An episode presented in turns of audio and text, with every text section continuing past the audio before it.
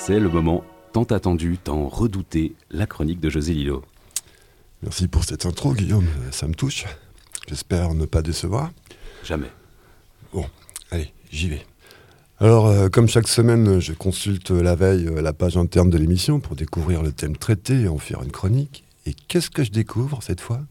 Le théâtre hors les murs. Ah ouais, pas froid aux yeux l'équipe à Midi Bascule.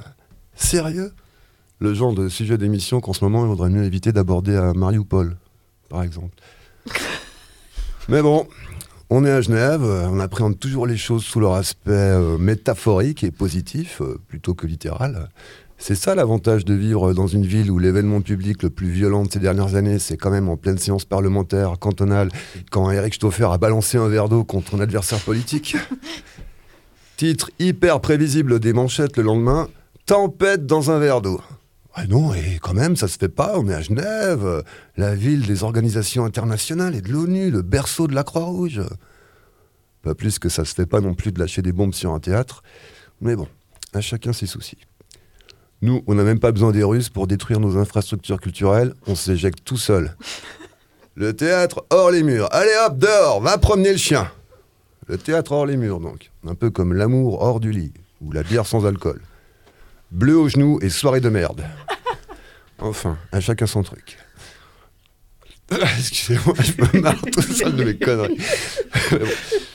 Et puis, théâtre hors les murs, pardon de le dire, mais ça donne quand même un peu l'impression de réinventer l'eau chaude. Ce n'est pas à vous, chers auditrices, auditeurs, qu'il faut rappeler que les anciens Grecs, entre autres, pratiquaient le théâtre en plein air et qu'ils appelaient ça simplement théâtre.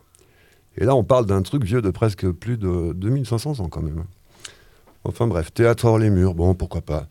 On a déjà le théâtre de rue, mais alors euh, allons-y avec le théâtre hors les murs. Mais il faudra qu'on explique un peu la différence aux gens, parce que sinon ils vont être un peu perdus pour finir. Euh, c'est quand ça se passe dans la rue? Non, c'est quand c'est hors les murs. Ah ouais, d'accord, je comprends mieux, merci. Sinon, dans le genre euh, non poétique, il y a aussi théâtre à ciel ouvert. Oh, trop cool, on va pouvoir contempler le ciel et les étoiles pendant qu'on est au spectacle. Non mais, hé, concentre-toi sur la pièce, s'il te plaît. Il y a des gens qui travaillent sur scène. Eh oh, un peu de respect. Waouh, une étoile filante. Le théâtre à ciel ouvert, c'est un truc de win-win. Si la pièce est nulle, on passe quand même un super moment au spectacle.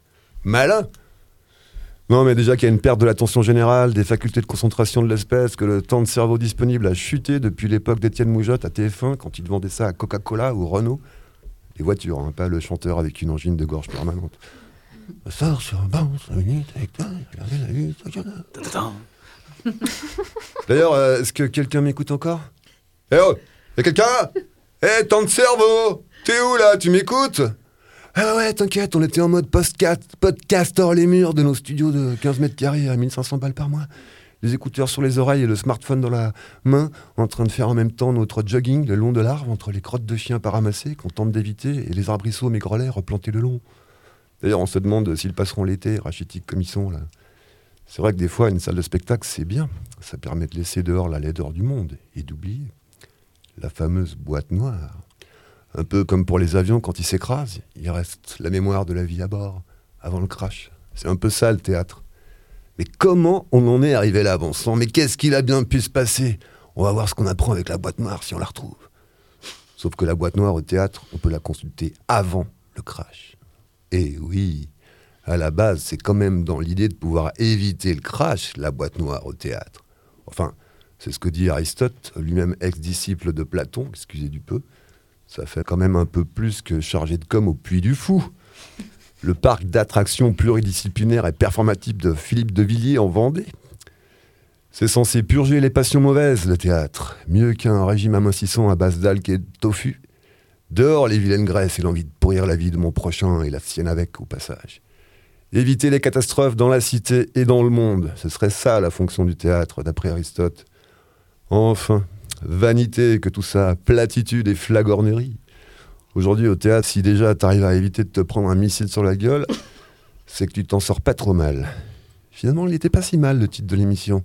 C'est peut-être ça finalement, l'avenir du théâtre. Le théâtre hors les murs.